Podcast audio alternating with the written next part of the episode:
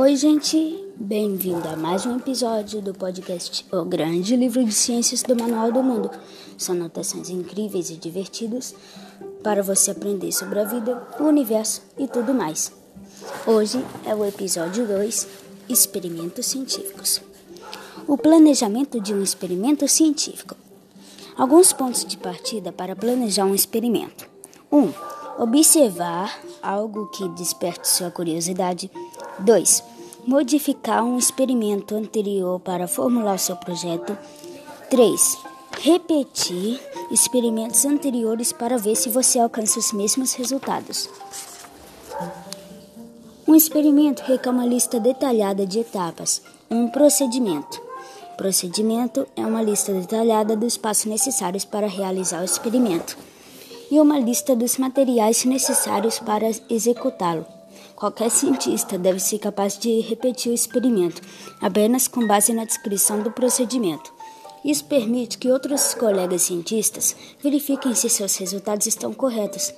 Em um experimento controlado, você o executa mais de uma vez na primeira mais de uma vez na primeira delas, sem nenhuma modificação. Desculpa. Essa fase é chamada controle. Controle é um experimento no qual todos os fatores são mantidos constantes. O controle é usado como padrão de comparação. Na segunda vez, modificando apenas um fator a ser investigado, nos experimentos controlados, os fatores que permanecem inalterados são chamados constantes. constantes são todos os fatores do experimento que permanecem inalterados e não afetam o resultado. Já as variáveis são, os fator, são fatores que podem modificar os resultados. Um experimento controlado permite testar a influência das variáveis. Com o intuito de testar apenas um fator de, do experimento, todos os outros são mantidos constantes. Isso garante que as modificações observadas sejam causadas apenas por aquela variável. As variáveis podem ser de dois tipos: Variável independente, que é o fator que você altera em um experimento. Variável independente, que é o fator que você altera em um experimento. E variável dependente, que é o fator que é influenciado pela variável independente, o resultado de seu experimento. Espera aí. Exemplo: o experimento do peixinho dourado. Os peixinhos dourados do professor vivem somente duas semanas. Os alunos então formularam a hipótese de que eles estariam morrendo por não receberem a quantidade adequada de alimento. Sendo assim, planejaram um experimento para testar esse fator isoladamente, mantendo constantes todas as variáveis, tipo de 1. Um, tipo de peixe. 2. Tamanho do aquário. 3. Qualidade da água. 4. Temperatura da água. 5. Tipo de alimento. 6. Localização do aquário. Nesse experimento, a variável independente é a frequência com que o peixe é alimentado, uma vez por dia ou em dias intercalados. E a variável dependente é a saúde do peixe após duas semanas. Aí, tipo, eles desenharam um aquário com o peixe que um peixe bem assim, com comida todo dia, e outro aquário com um peixe de comida dia sim, dia não, como antes. O comida todo dia é experimento. O comida dia sim, dia não, como antes, é o controle. Aí do lado tem um potinho de ração de peixe. Coleta de dados. Bons dados são específicos e detalhados. Dados com descrições quantitativas ou medidas costumam ser úteis. Bons dados também são precisos. Observe e meça tudo com cuidado. Como é fácil se esquecer de alguma coisa, é melhor anotar os dados e observações durante o experimento em vez de deixar para o final. Sem dados confiáveis, as conclusões não servem para nada. Aí do lado tem um desenho de um, uma pessoa segurando um papel com dados bons e outro papel com dados ruins. Análise e apresentação dos dados. Eis alguns meios comuns de organizar e exibir os dados. As tabelas. Apresentam os dados em linhas e colunas. Como os números ficam lado a lado, as tabelas podem ser lidas rapidamente e os números podem ser comparados com facilidade. A tabela é o melhor meio de registrar os, os dados durante um experimento. Aí do lado tem uma tabela de crescimento das plantas. Uma vez que você reuniu os dados numa tabela, transformá-los em um gráfico facilita, facilita a visualização das informações. Os gráficos de linha mostram a relação entre duas variáveis. Entre duas variáveis, uma associada ao eixo x, que é o eixo horizontal, e a outra ao eixo y, o vertical. Uma escala em cada eixo mostra os intervalos entre as medidas. A escala deve aumentar em intervalos regulares, como por exemplo 2, 4, 6, 8 ou 5, 10, 15, 20 e não 2, 5, 7, 15, entendeu? Aí embaixo ele mostra um gráfico. Embaixo ele mostra um gráfico. Um gráfico assim de crescimento de planta. Aí no horizontal é a semana e na, no vertical é a altura da planta. Aí, os gráficos de linha ajudam a dependente e influenciam o valor da variável dependente. Geralmente, a variável independente é associada ao eixo x e a variável dependente é associada ao eixo y. Os gráficos de linha funcionam bem em experimentos que mostram uma mudança contínua ao longo do tempo, como o crescimento de uma planta ou a aceleração de um carro de corrida. O gráfico de pontos é um tipo de gráfico que li de linha que mostra a relação entre dois conjuntos de dados. Tais gráficos são traçados a partir de dados representados por meio de pares ordenados em uma tabela, que são simplesmente pares de números, só que a ordem dos números é importante. Exemplo: depois de um teste de matemática, a professora Fabiana perguntou aos alunos quantas horas haviam estudado. Anotou a resposta de cada um juntamente com a respectiva nota obtida na prova. Aí ela fez um gráfico, um, uma coluna de nome, outra coluna de quantidade de horas de estudo e outra coluna com nota obtida na prova. A Teresa fez 4 horas e meia e tirou 90. A Laura fez uma hora e tirou 60. Sofia fez 4 horas e tirou 92. Miguel fez 3 horas e meia e tirou 88. Mônica fez 2 horas e tirou 76. Davi fez 5 horas e tirou 100. Eva fez 3 horas e tirou 90. Luana fez 1 hora e meia e tirou 72.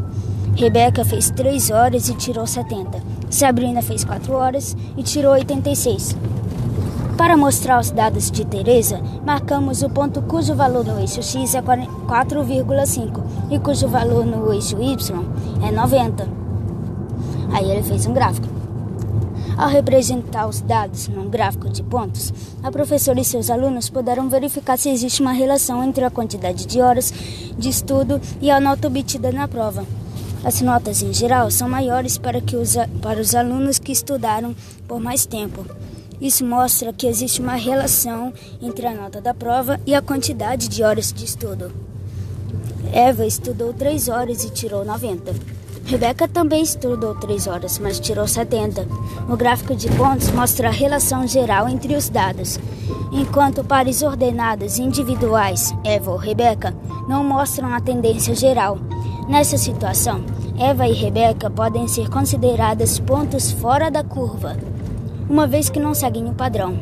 Podemos traçar no gráfico uma linha reta que descreve aproximadamente a relação entre as horas de estudo e a nota da prova.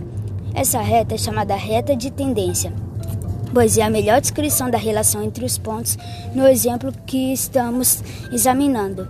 Nenhum, nenhum dos pontos está sobre a reta de tendência, mas tudo bem. Isso acontece porque a reta de tendência é o curso que melhor descreve a relação entre todos os pontos do gráfico. Os histogramas apresentam os dados na forma de retângulos de diferentes alturas. Cada um deles representa uma parte diferente de uma categoria ou variável. Como o tipo de animal de estimação ou sabor de sorvete preferido. Quanto mais alto o retângulo, maior o número. Vocês já viram um gráfico assim de retângulo? Então, pensem em um. O gráfico circular pode ser imaginado como uma pizza cortada em fatias. Os gráficos circulares também são chamados de gráficos de pizza. Nham! Vocês já viram os gráficos circulares? Então, pensem em um.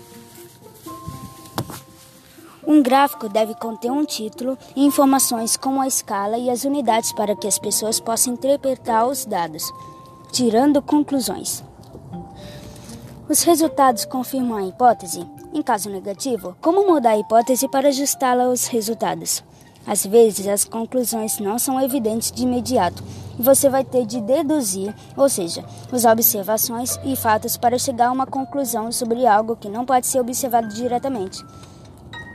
Assim, por exemplo, se você quer descobrir o que o Tyrannosaurus rex comia, pode investigar os excrementos fossilizados encontrados perto dos fósseis dele. Se nesses excrementos existirem restos de ossos, você pode deduzir que o tiranossauro era carnívoro. Para fazer deduções, pode ser necessário buscar novas informações e fazer pesquisas complementares. As conclusões servem também para levá-lo a questionar os experimentos e os, e os resultados. Será que houve erros de medição? Será que o procedimento foi seguido corretamente? A precisão dos equipamentos utilizados é satisfatória? Mesmo que o experimento tenha sido realizado sem erros, o resultado pode não ser exatamente o mesmo todas as vezes. É difícil assegurar que as constantes sejam sempre idênticas. Em outras palavras, variáveis indesejadas podem afetar os resultados. Para garantir a precisão dos resultados, o experimento deve ser repetido várias vezes. Exemplo: Experimento do fertilizante.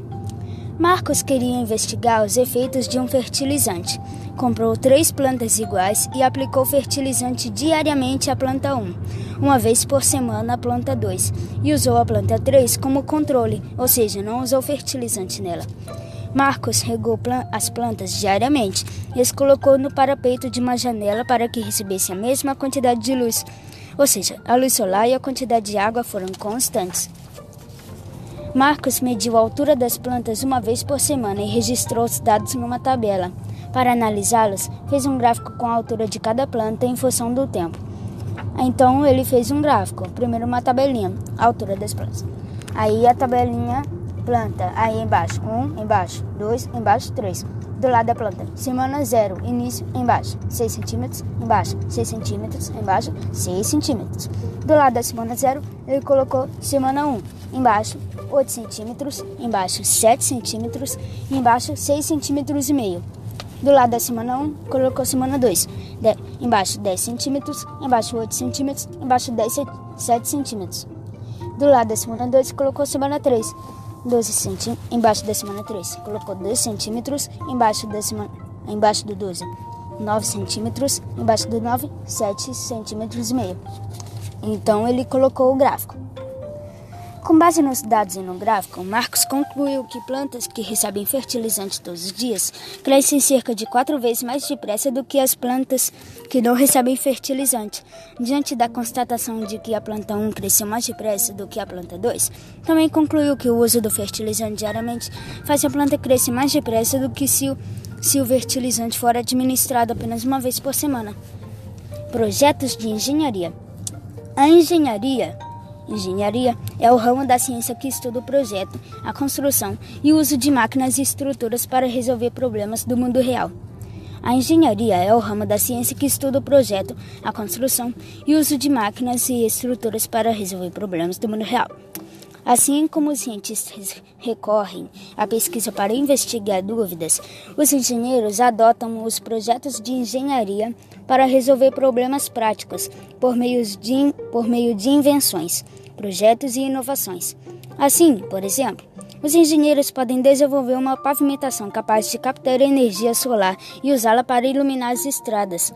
Tal inovação pode tornar as vias noturnas mais seguras e, ainda por cima, usar uma reno energia renovável de baixo custo. Para alcançar uma solução como essa, os engenheiros costumam seguir um certo roteiro. Os principais ramos da engenharia são Engenharia mecânica, que trata de questões gerais relacionadas à mecânica, como o projeto de sistemas, máquinas e ferramentas mecânicos. Estuda forças e movimentos. Engenharia química. Trabalha com matérias-primas e produtos químicos, investiga novos materiais e processos. Engenharia civil. Envolve o projeto e a construção de prédios, estradas, pontes, represas e outras estruturas. E engenharia elétrica estuda a eletricidade e projeta sistemas elétricos e eletrônicos, como geradores de eletricidade e computadores. Existem muitos outros ramos da engenharia: aeroespacial, biomédica, automotiva, geológica, de produção, de computação, etc. Assim como a pesquisa científica envolve etapas específicas para responder a uma pergunta com confiança, os projetos de engenharia envolvem uma série de etapas. Tudo começa com uma necessidade que pode ser atendida pelo projeto. Por exemplo, os, os oceanógrafos podem querer explorar o fundo do mar. No entanto, os mergulhadores têm dificuldade para se movimentar nas correntes oceânicas.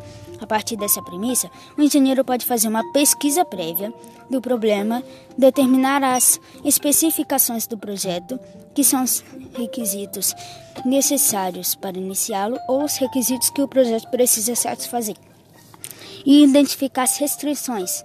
Restrições são as limitações, que podem ser físicas, sociais ou financeiras. E identificar as restrições que possam afetá-lo. Assim, o um engenheiro pode investigar que tipo de informação os oceanógrafos desejam buscar no fundo do mar.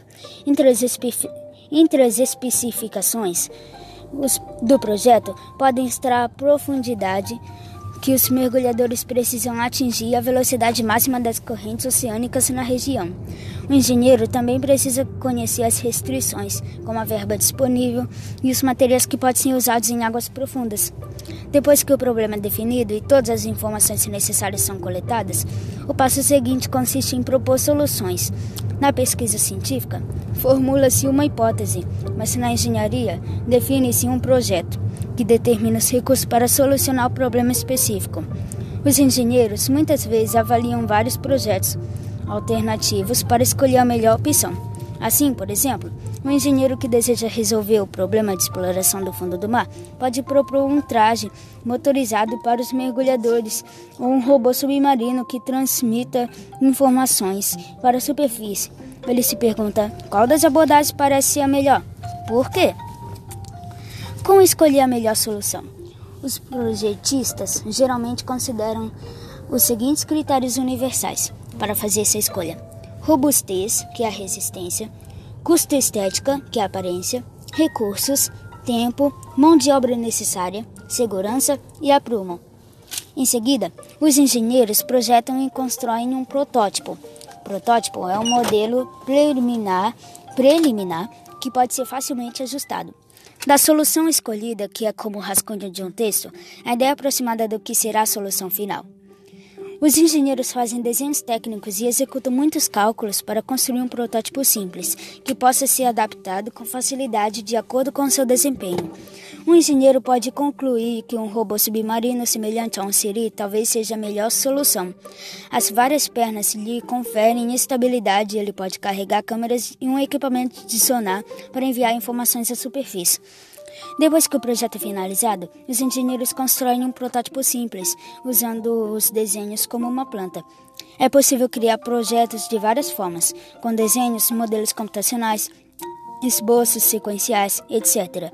É também possível criar protótipos a partir de muitos materiais, como aparelhos de madeira, blocos de brinquedo, papelão ou mesmo imprimindo as peças numa impressora 3D. Em seguida, é hora de testar como o protótipo se sai no mundo real. Os engenheiros testam o produto várias vezes para ver como se comporta em diferentes condições. Coletam dados para verificar se ele de fato resolve o problema.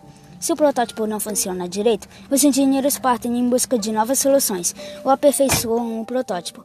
Muitas vezes, eles consertam somente os aspectos nos quais o projeto não atende às expectativas. Com base nos resultados de teste do protótipo real no mundo real, encontram meios de melhorar o design e fazem ajustes ou até fabricam um protótipo novo. Depois de repassar as etapas várias vezes, fazendo melhorias a cada passagem, esperam encontrar uma solução viável. Assim como um experimento não é um desastre quando o resultado não é o esperado, um protótipo que não funciona no mundo real também pode levar a novas descobertas e ideias. Saber o que não funciona é uma parte importante da descoberta do que vai funcionar. Finalmente, os engenheiros constroem um produto final do mesmo jeito como se faz com a versão final de um texto. Eles vão executando pequenos ajustes no projeto até que esteja perfeito. Em seguida, se baseiam no design definitivo para criar um produto final e o apresentam ao público e possivelmente vendem a invenção. Projetos de engenharia. Oi. 1. Um, defina o problema. 2. Faça uma pesquisa prévia. 3. Determine as especificações e restrições do projeto. 4. Defina o projeto em si. Discuta, discuta as ideias, avalie possíveis soluções e escolha a que parecer mais promissora. 5. Projete um protótipo. 6. Construa um protótipo. 7. Teste o protótipo. 8. Avalie o protótipo. Ele resolve o problema? 9A. Sim. Construa um produto final e o apresente ao público. 9B. Não. Então você volta para o número 4. Defina o projeto em si, discurso nanana. Vamos verificar seus conhecimentos. Associe o termo à definição correta. 1. Um, procedimento.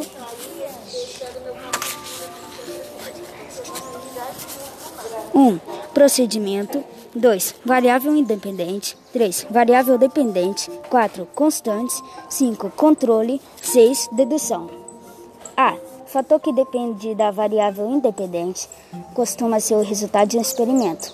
B. Um experimento no qual todos os fatores são mantidos constantes. C.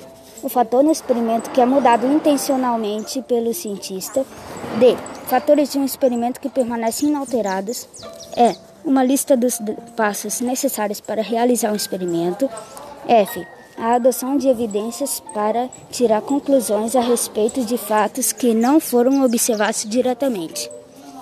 Em um parque, existem 25 pombos, 15 esquilos, 5 coelhos e 5 gatos. Faça uma tabela com os dados. 7. Faça uma tabela com os dados. 8. Desenhe um histograma para representar os dados. 9. Por que não é possível traçar um gráfico de linha usando apenas essas informações? Agora vamos conferir as respostas. Número 1, um, acertou quem respondeu procedimento. Letra E, uma lista dos passos necessários para realizar um experimento.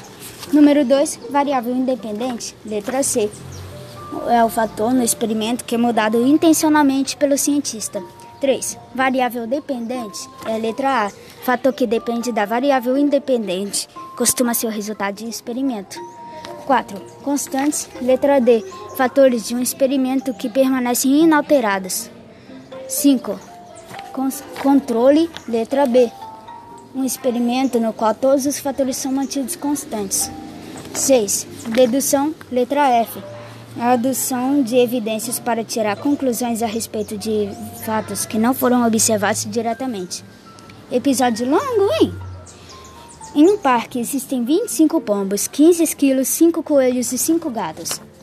7. Faça uma tabela com os dados. Você tem que fazer uma tabela com os dados. 8. Desenhe um histograma para representar os dados. Histograma é tipo. Para você lembrar, histograma é tipo aquele gráfico dos retângulos. Então, você desenha o gráfico. E 9. Por que não é possível traçar um gráfico de linha usando apenas essas informações? Porque não existe uma variável independente como o tempo ou a distância para ser associada ao número de animais de cada espécie. Então, gente, foi esse o episódio 2 do grande livro de ciências do Manual do Mundo. Eu te espero até o próximo episódio 3. Relatório científico e análise de resultados. Até lá! Ah, e antes de. Siga o podcast. Tchau!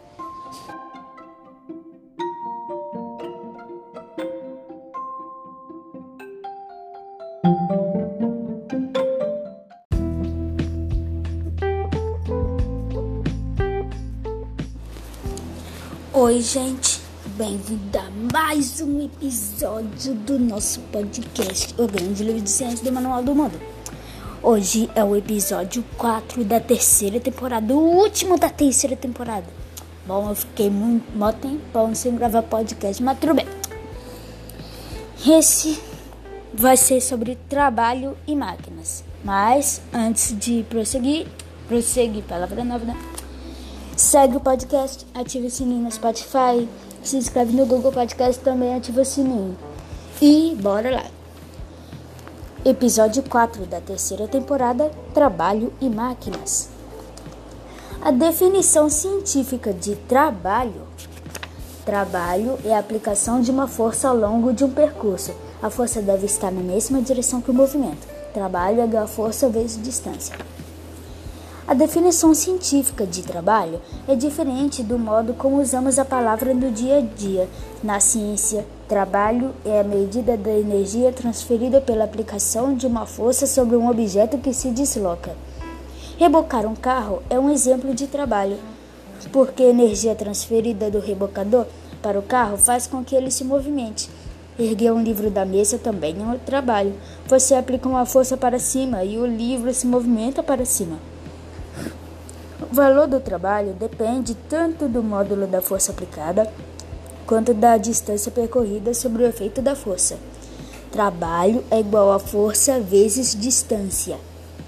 O trabalho é medido em joules, J maiúsculo. A força é medida em newtons, N maiúsculo. E a distância é medida em metros, M minúsculo. Para calcular o trabalho, levamos em consideração apenas forças na direção do movimento. Se você estiver segurando um cesto de roupa suja, por exemplo, não estará realizando um trabalho enquanto caminha pela sala. Mas quando sobe uma escada, sim. Por quê? Porque a força aplicada ao cesto de roupa suja para equilibrar a força da gravidade é vertical. Quando você anda pela sala, o movimento é horizontal e não vertical. E, portanto, você não pode levar em conta essa distância percorrida horizontalmente no cálculo do trabalho. Já quando sobe uma escada, a força é vertical. Você tem de vencer a força da gravidade. E o movimento também tem uma componente vertical, de modo que você está realizando trabalho. Às vezes, a força é aplicada apenas parcialmente no sentido do movimento.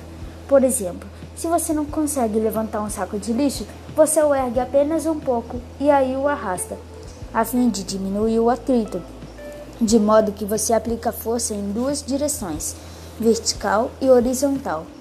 No entanto, como o saco só está se movimentando horizontalmente no chão, apenas a componente horizontal da força realiza trabalho. Potência. Potência é a rapidez com que o trabalho é realizado. Máquinas mais potentes realizam trabalho mais depressa. Potência é igual a trabalho dividido por tempo. A potência é medida em watts, W maiúsculo, e o tempo é medido em segundos, S minúsculo. Máquinas simples. O homem inventou as máquinas para facilitar o trabalho. Ao pensar em máquinas, tendemos a pensar num trator ou carro, mas a máquina pode ser muito mais simples. Consideramos máquina, entre aspas, tudo que facilita o trabalho. Até uma rampa é uma máquina. Uma máquina simples não reduz a quantidade total de trabalho realizado, porém, reduz a força necessária para realizar o mesmo trabalho por meio do aumento da distância. Máquina simples é uma máquina que realiza trabalho com um único movimento, ao contrário da máquina composta que combina várias máquinas simples a fim de produzir uma máquina mais complexa como, mais complexa como um guidaste. Plano inclinado. Um plano inclinado ou rampa é um exemplo de máquina simples. Ele reduz a força necessária, aumentando a distância percorrida. Imagine empurrar uma caixa pesada para dentro de um caminhão. Usando uma rampa, você pode rolar a caixa rampa acima o que requer muito menos esforço do que erguer a caixa para dentro do caminhão. Como a caixa acaba na mesma altura, a mesma quantidade de trabalho é realizada nos dois, nos dois casos. No entanto, como você empurrou a caixa ao, longe, ao longo de uma distância maior, o esforço necessário foi menor. Quanto mais comprido o plano inclinado, menos força necessária para erguer o objeto até a mesma altura. Os egípcios construíram as pirâmides usando rampas bem longas. Cunha. A cunha é um plano inclinado móvel que reduz a força necessária para partir objetos, como se fosse um, a parte de ferro do machado, sabe? Alguns exemplos de cunhas são facas, machados, como falei, e arados. E arados. As pessoas usam machados em formato de cunha a fim de reduzir a força necessária para cortar lenha. Parafuso. O parafuso é uma cunha, um plano inclinado móvel, enrolado em torno de um eixo. Conforme você vai girando o parafuso, a cunha vai empurrando o objeto ao longo do eixo, ou o parafuso vai penetrando no objeto. A força necessária para introduzir um parafuso numa parede é menor do que a força necessária para martelar um prego de mesmo tamanho. No entanto, um parafuso percorre uma distância bem maior porque precisa ser girado muitas vezes. Alavanca: Uma alavanca reduz a força necessária para erguer um objeto. Uma alavanca é como uma gangorra, uma barra ou prancha rígida com um ponto de apoio chamado fulcro. Quando você aplica uma força de um lado da alavanca, o outro lado também se movimenta. Imagine que você está sentado numa gangorra com um amigo. Quando você empurra seu assento para baixo, seu amigo vai para cima, mesmo que seu amigo tenha o dobro de sua massa. Você é capaz de levantá-lo. Mesmo que seu amigo tenha o dobro de sua massa, você é capaz de levantá-lo. Basta pedir a ele que se sente mais perto do fulcro. Quanto maior for sua distância do fulcro, em comparação com seu amigo, menor a força necessária.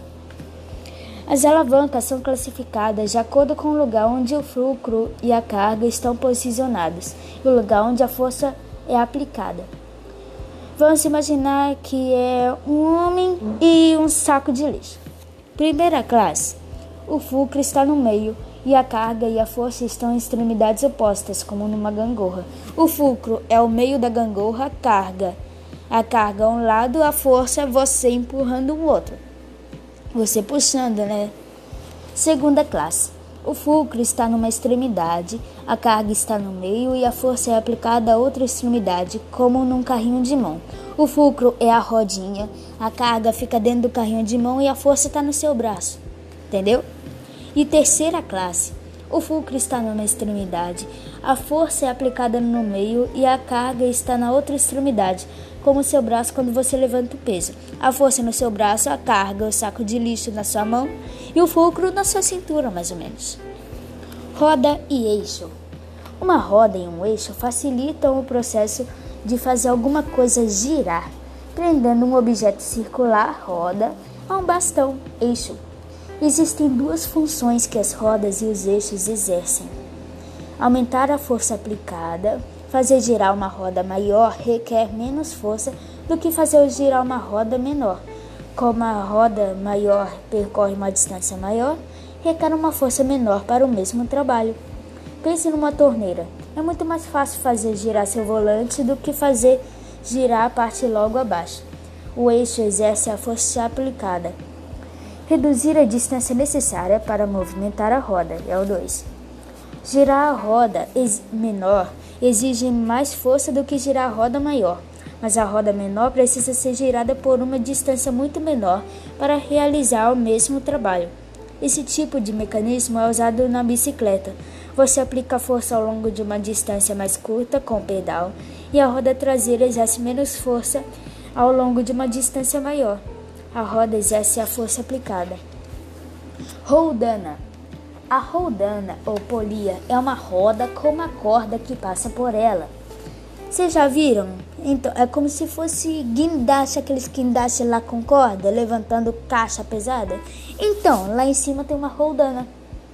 A corda se encaixa numa ranhura da roda e é usada para amplificar a força aplicada à corda. Se você usar um sistema de duas ou mais roldanas, ou para mudar a direção da força, tornando mais fácil puxar o objeto. Trabalho como energia e eficiência. A energia de um objeto aumenta quando você realiza trabalho sobre esse objeto. Assim, por exemplo, quando você empurra um objeto, ele se move, e tal movimento é uma, força de, é uma forma de energia. Como o trabalho equivale à energia, o trabalho realizado sobre um objeto é conservado na forma de energia. Existem vários tipos de energia, como calor e movimento. Se você realiza trabalho sobre um objeto e parte da energia que você aplica é perdida na forma de calor, como o calor que o atrito produz, você perde parte do trabalho. A quantidade de trabalho ou energia que você perde na forma de calor determina a eficiência. Uma máquina que não perde muita energia em forma de calor produz mais trabalho, por isso é mais eficiente. Agora vamos verificar seus conhecimentos. 1. Um, em que situações uma pessoa está realizando o trabalho? Dê exemplos no dia a dia. 2. Quando você deixa cair um livro, a Terra exerce uma força para baixo de 10 newtons sobre o livro. Se o livro cai de, um met... cai de meio metro, qual é o trabalho realizado pela Terra? Qual a 3. Qual é a diferença entre a máquina simples e a máquina composta? 4. Cite um exemplo de uma atividade que use alavanca. 5. O ponto de apoio de uma alavanca chamado. Qual a palavra? 6. De que forma um plano inclinado torna o trabalho mais fácil? O trabalho realizado continua a ser o mesmo? 7. Quais são os dois meios pelos quais uma roda e um eixo podem facilitar um trabalho? E 8. Uma rodana é uma, qual é a palavra? Com uma, qual é a palavra que passa por ela? Agora vamos verificar suas respostas. 1. Um, em que situações uma pessoa está realizando o trabalho? Dê exemplos no dia a dia. Toda vez que uma pessoa aplica uma força na direção do movimento, ela está realizando o trabalho. Saltar, levantar uma mochila e arremessar uma bola são exemplos de trabalho. 2. Quando você deixa cair um livro, a Terra exerce uma força para baixo de 10 newtons sobre o livro. Se o livro cai de meio metro, qual é o trabalho realizado pela Terra? O trabalho é igual a força vezes distância. 10 newtons vezes 0,5 metro é igual a 5 joules de trabalho. 3. Qual é a diferença entre máquina simples e a máquina composta? A máquina simples realiza trabalho com um único movimento e a máquina composta combina diferentes máquinas simples para realizar trabalho. 4. Cite um exemplo de uma atividade que use alavanca. Transportar lixo num caminhão de mão é um exemplo de atividade que usa uma alavanca de segunda classe. 5. O ponto de apoio de uma alavanca é chamado, a palavra é fulcro. 6. De que forma um plano inclinado torna o trabalho mais fácil? O trabalho realizado continua a ser o mesmo? Um plano inclinado reduz a força necessária para levar um objeto a determinada altura, aumentando a distância que o objeto tem de percorrer. No entanto, o trabalho realizado é o mesmo. 7. Quais são os dois meios pelos quais uma roda e um eixo podem facilitar um trabalho? Eles aumentam a força aplicada ou reduzem a distância necessária para movimentar a roda. E 8. Uma rodana é uma roda com uma corda que passa por ela. Quest as questões 1 e 4 possuem mais de uma resposta correta. E é isso, o último episódio da terceira temporada. Que legal! Agora não vou dar spoiler da quarta temporada, vocês vão ter que saber no trailer da quarta temporada, hein? Bom, fiquem com Deus. Siga o podcast no Spotify, se inscreve no Google Podcast e até a quarta temporada. Tchau!